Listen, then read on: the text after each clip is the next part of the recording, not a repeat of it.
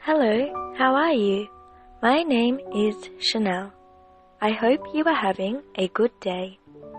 I will read you a short story from Brisbane in Australia. My cousin's computer. My cousin has a computer, but I don't have a computer. So I often go to my cousin's house. I draw pictures and play computer games on my cousin's computer.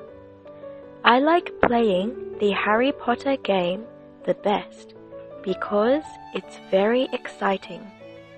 I like computers very much and I want a computer too. Thank you so much, Chanel.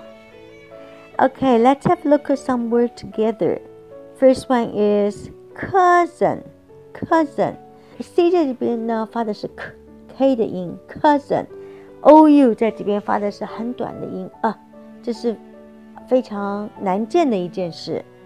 通常呢，在英文有一个规律，就是当两个以上或两个元音出现的时候，一般它读的是长音。但这个不是，这个是一个 exception。cousin 在这边发的是 a，o u 在这边 a。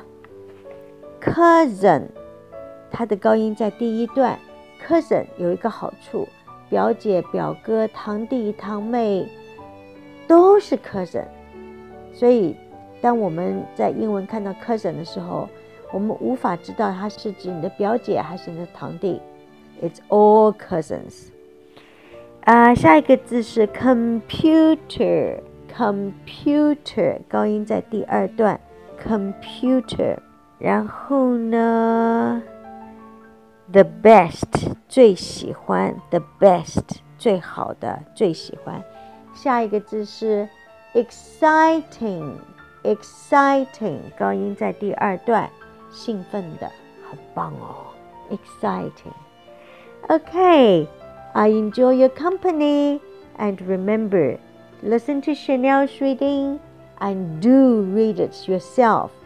And practice makes perfect. Hope to see you tomorrow. Ciao.